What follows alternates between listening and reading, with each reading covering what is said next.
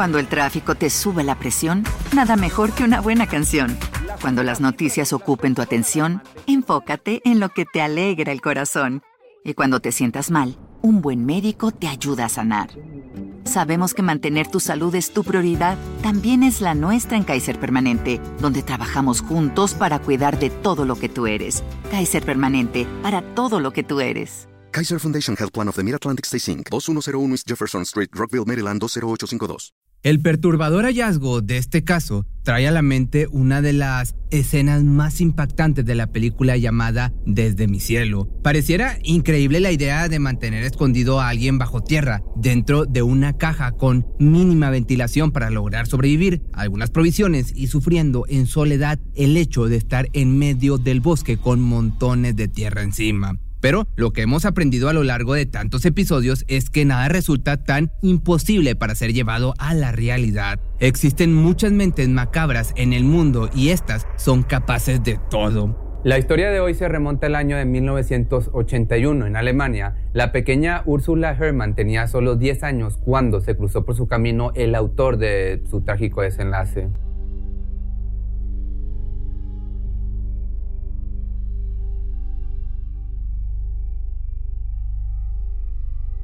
Era el 15 de septiembre y en el pueblo de Etching, en el extremo norte del lago Emersey, habían iniciado las clases. La niña despertó emocionada lista para comenzar el día y salió de casa rumbo al colegio que se ubicaba a unas cuantas cuadras de distancia. A su regreso, uno de sus tres hermanos mayores, llamado Michael, de aquel entonces 18 años, pasó un tiempo con ella ayudándola a practicar sus lecciones de piano. Úrsula era una pequeña muy dedicada y estaba rodeada de distintas actividades. Entre ellas se sumaba la clase de gimnasia, la cual iniciaba poco después de las 5 de la tarde. Cuando los hermanos miraron el reloj, supieron que debían pausar para seguir con el itinerario, de modo que nuevamente la menor se despidió de su familia para emprender el camino hacia el pueblo de al lado llamado Schondorf, caracterizado por su precioso lago y bosque de pino que embellecían el sendero. Tomó su bicicleta y pedaleó a un costado del bonito paisaje tan familiar en el que había crecido. Esperaba encontrarse con su prima, quien también asistía a gimnasia. Ambas disfrutaban de su deporte favorito y salieron juntas de regreso. Se suponía que Úrsula cenaría en casa de sus tíos antes de volver con sus padres y hermanos. Permaneció ahí un buen rato hasta que sonó el teléfono en punto de las 7.20 de la noche. Era su madre pidiéndole regresar antes de que se ocultara el sol. La niña obedeció y salió en dirección a su hogar, esperando disfrutar de un trayecto tranquilo y rápido, pero algo mal la acechaba aquel día. Pasó alrededor de media hora sin noticias de la pequeña, así que su madre volvió a llamar para preguntar por qué la tardanza. La respuesta la paralizó por completo. Hacía 25 minutos que había salido en su bicicleta color rojo. Pronto el pánico les invadió e iniciaron una búsqueda recorriendo el camino por el que solía transitar la niña al visitar a su prima. En un punto medio se encontraron el papá de Úrsula y su cuñado. Sabían que algo terrible había sucedido. Con el paso de los minutos se esparció la noticia de una niña desaparecida e inmediatamente al lugar arribaron vecinos, policías, bomberos y demás autoridades esperando detectar alguna pista.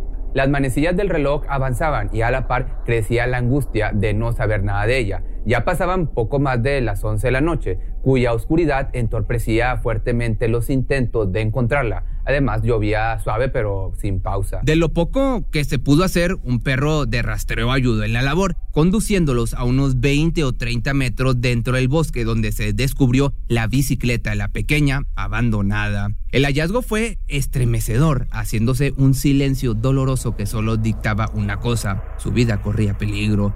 Sin embargo, las condiciones climatológicas no ayudaban en nada, orillando a familiares a reanudar la búsqueda hasta la caída de los primeros rayos del sol por la mañana. Los ojos de las autoridades, habitantes y familiares de la niña permanecían bien abiertos esperando ver el cabello corto y rubio de la menor de apenas 10 añitos. Querían encontrarla con vida, evidentemente. Lo que nadie sabía era que la investigación debía descender algunos metros del suelo. Al cumplirse las 30 horas de la desaparición, sonó el teléfono de la familia Herman. La madre de la víctima levantó la bocina, pero nadie dijo nada. Lo único que se escuchó fue una melodía de la estación de radio Bayern 3. Lo mismo ocurrió tres veces más, transformándose en una situación inusual digna de analizarse. Por lo tanto, la policía intervino a grabar las llamadas. Días más tarde, aún sin noticias, el cartero del pueblo llegó con un sobre que entregó a los Herman. Quien lo recibía fue el papá de Úrsula, totalmente decaído y con los ojos hinchados de tanto llorar. Secuestramos a su hija. Si alguna vez quieres volver a verla con vida, debes pagar dos millones de marcos alemanes, el equivalente a un millón y medio de dólares en la actualidad para que te des una idea. Además, venía con otras instrucciones, las cuales indicaban que al sonar el teléfono y escuchar la música debían decir si pagarían o no. Entonces pusieron su atención en el teléfono hasta que nuevamente timbró. Al escuchar la música, la madre de la víctima dijo que sí pagarían el rescate. Sin embargo, nada se escuchó del otro lado. Como siguiente noticia, recibieron otra carta con más detalles. Pedían el dinero en una maleta, la cual tendría que ser entregada luego de conducir un Fiat 600 en color amarillo a una velocidad que no superara los 90 kilómetros por hora. Los Herman estaban haciendo todo lo posible para recaudar el dinero, ya que, pese a vivir en una zona tan exclusiva, no era gente de dinero. Por otra parte, un vecino, quien conmovido por la situación, ofreció su ayuda y así lograr el rescate. Una mórbida transacción que jamás se pudo concretar, esto porque las llamadas y las cartas dejaron de aparecer, poniendo en el aire cientos de dudas e incertidumbres. Ya no había noticias ni señales de nada, pero la policía no dejó de esforzarse en descubrir su paradero. Fueron 19 días de angustia antes de que una mañana, en punto de las 9 y media, la vida de la familia de Úrsula cambiara para siempre.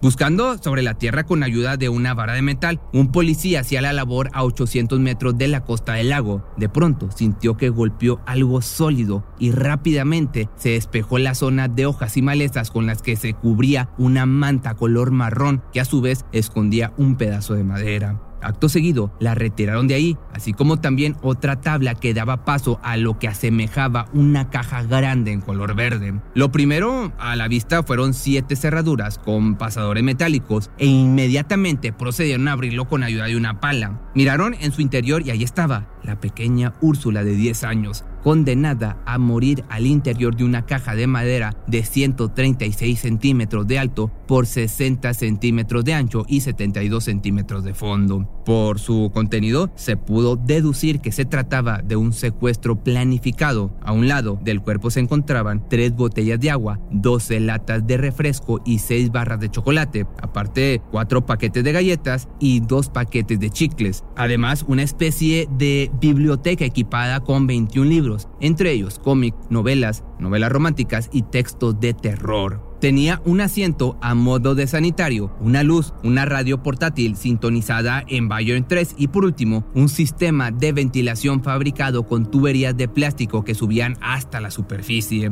Parecía todo bajo control para tener a la pequeña capturada hasta pagada la recompensa. Sin embargo, el aire no circuló lo suficiente para mantenerla con vida, atrapada a 1.40 metros bajo tierra. Al escuchar la impactante noticia, la madre de la hora fallecida quedó estupefacta, al grado de perder el habla. En cuanto a su padre, le dolía el alma que su hijo hubiera sufrido la tortura de la asfixia, pero los resultados de la autopsia determinaron que no sufrió violencia antes de perder la vida, mediante un proceso de entre 30 minutos y una hora. Mas dicha agonía fue minimizada por los sedantes que le fueron infringidos antes de introducirla en la caja. La hipótesis señalaba a cómo los secuestradores deseaban mantenerla con vida para cobrar el rescate. Se comenzó a estipular que debieron haber sido dos personas o quizás más, tomando en cuenta el peso de la caja que rondaba en los 60 kilos. Además, debían ser personas conocedoras de los alrededores y profundidades del bosque.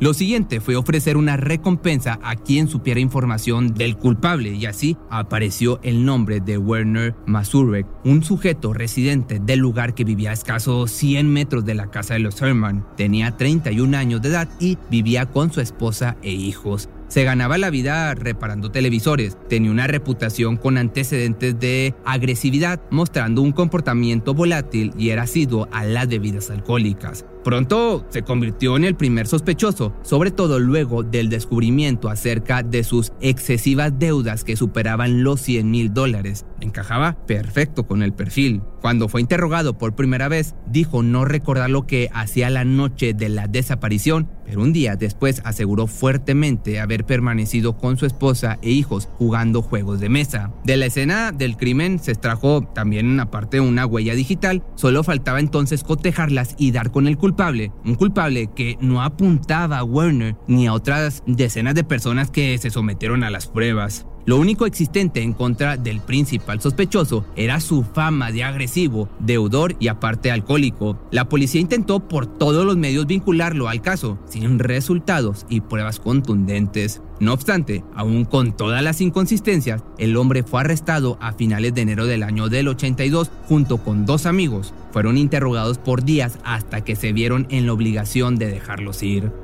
Posteriormente apareció un sujeto llamado Klaus Fassinger, un amigo del principal sospechoso. Era mecánico, alcohólico y una persona de muy poca credibilidad, mas la policía no tuvo de otra que escucharlo, llevándose una gran sorpresa. Y si supiera algo, ¿qué? dijo al inicio de sus declaraciones, seguido de la confesión más esperada del último año. Este comentó que Masurek le había encomendado cavar un pozo en el bosque en septiembre del año del 81. Todo indicaba que pronto llevarían al culpable tras las rejas con esto, solo que un pequeño detalle trajo todo abajo. Resultó que el hombre ni siquiera sabía dónde habían encontrado el cuerpo. Ese mismo día cambió su versión de la historia asegurando haber mentido y tuvo que pues ser liberado nuevamente donde habían comenzado sin pistas. El tiempo fue pasando, ya se situaba en la mitad del año del 82, época en la que el hombre quiso mudarse con su familia, un acto que ante los detectives resultó como jugada maestra, así lo pusieron otra vez en el radar. El caso se volvió indescifrable y transcurrieron los años entre prueba y error con sospechosos y ya mucho tiempo después, en el año del 2008, se habían investigado 15.000 personas, registrado 11.000 vehículos y comparado 20.000 huellas dactilares. Masurek seguía siendo el más, pues el que más encajaba en el perfil del secuestrador. En un momento se le descubrió una vieja grabadora de cassette de la marca Grundig, la cual, por palabras de un experto, pudo haber sido la misma con la que se grabó la música de aquellas llamadas misteriosas. Ningún material genético pudo vincularlo, pero se le dio mucha importancia a la grabadora y a la acusación que en su momento hizo Klaus Pfaffinger, de la que pronto se retractó pero dejó en el foco de mira a este hombre.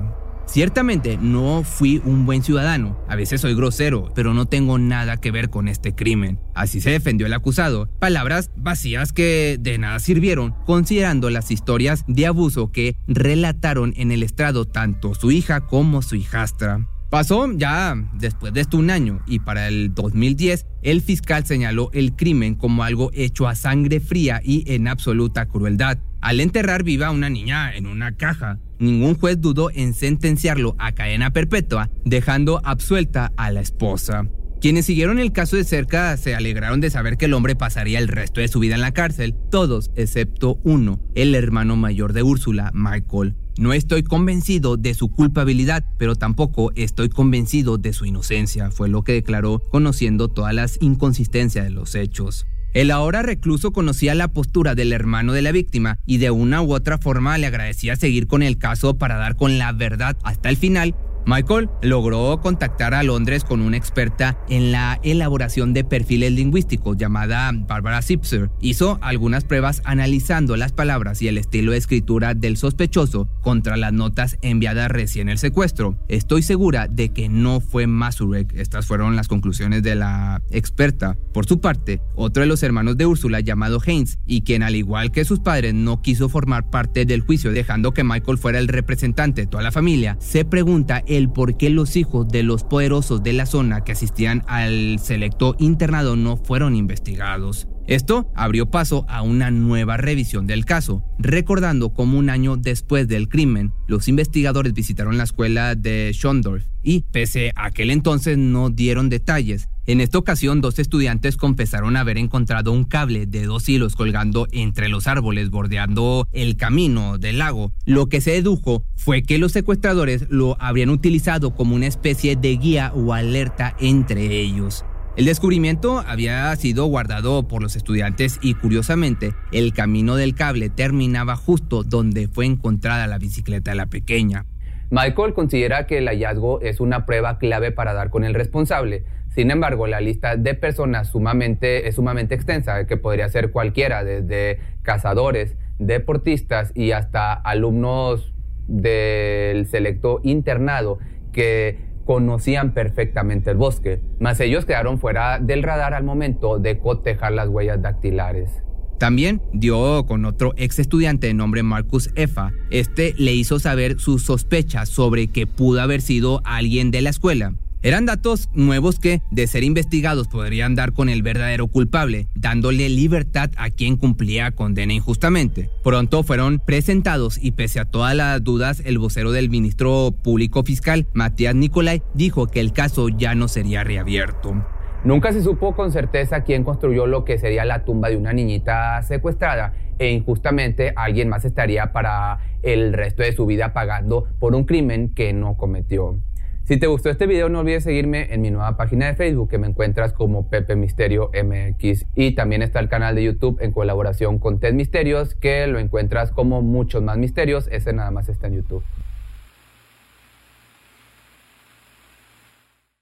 ¿No se merece tu familia lo mejor? Entonces, ¿por qué no los mejores huevos? Ahora, Egglands Best están disponibles en deliciosas opciones. Huevos clásicos, de gallina libre de jaula y orgánicos de Egglands, que ofrecen un sabor más delicioso y fresco de granja que le encantará a tu familia. En comparación con los huevos ordinarios, Egglands Best contiene la mejor nutrición como 6 veces más vitamina D, 10 veces más vitamina E y el doble de omega 3 y B12. Solo Egglands Best. Mejor sabor, mejor nutrición, mejores huevos. Visita egglandsbest.com para más información.